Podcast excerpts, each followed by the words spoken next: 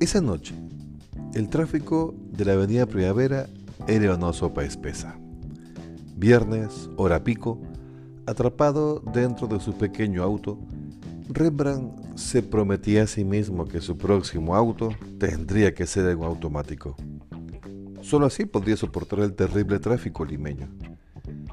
Justo en la intersección con la avenida Aviación, cuando el semáforo lo detuvo frente a un gigantesco cartel publicitario en el que Inca Cola mostró un plato de lomo saltado, junto a un lema que ensalzaba la creatividad peruana.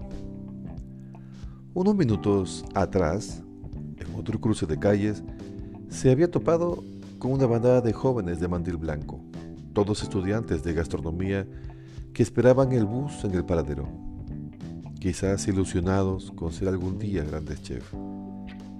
De la oscuridad, los rescataba la luz blanca de un letrero publicitario, en el que aparecía Gastón Acurio, el cocinero más conocido del Perú, ensanchando sus cachetes en una sonrisa que buscaba ahorristas para un banco importante.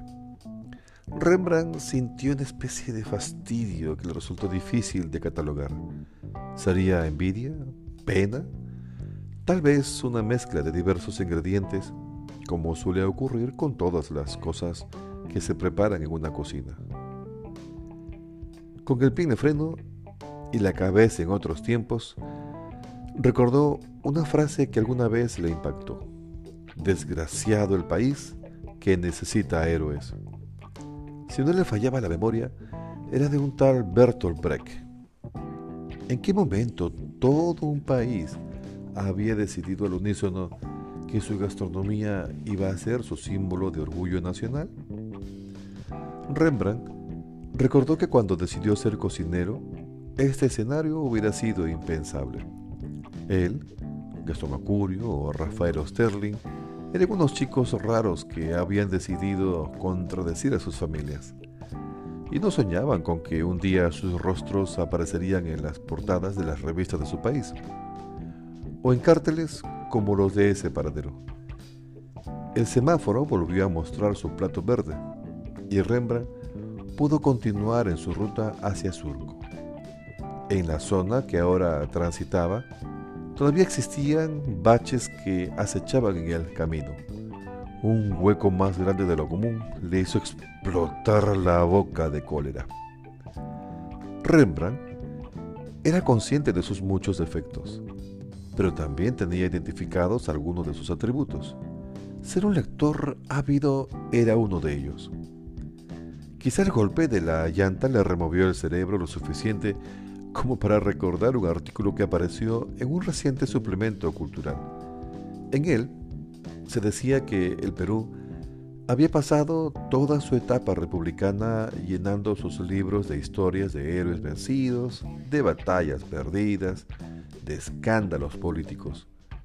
El sótano más bajo había sido ocupado no mucho a tiempo atrás por la dictadura fujimorista en donde el país alucinado, descubrió a través de un video fortuito de qué manera los políticos, empresarios y dueños de medios eran comprados con torres de dinero por el gobierno de turno.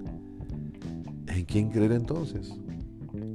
Lentamente, como en ese tráfico de fin de semana, los peruanos empezaron a mirar hacia donde jamás lo habían hecho, hacia sus propias cocinas.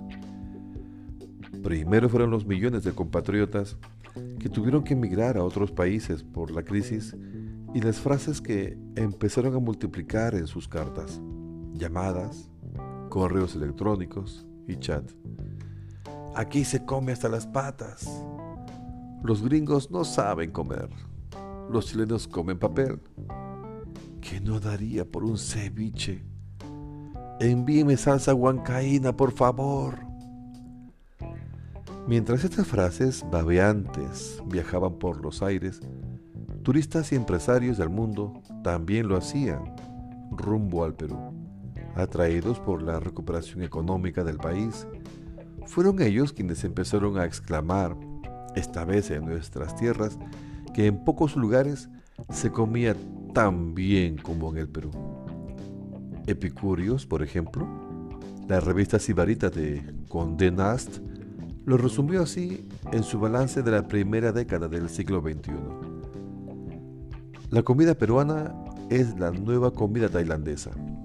Yvonne Appetit de Francia se pronunció casi del mismo tiempo con el verdadero de que Lima era la nueva gran ciudad de la gastronomía. ¿Cómo iba a ser eso posible? ¿Podría ser de otra forma? En primer lugar, el escenario era el mejor posible.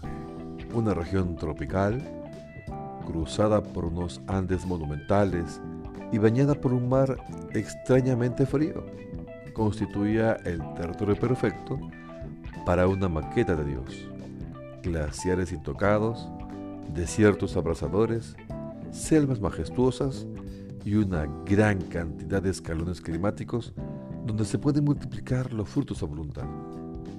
Y en segundo lugar, bueno, esto lo dejamos para el siguiente audio.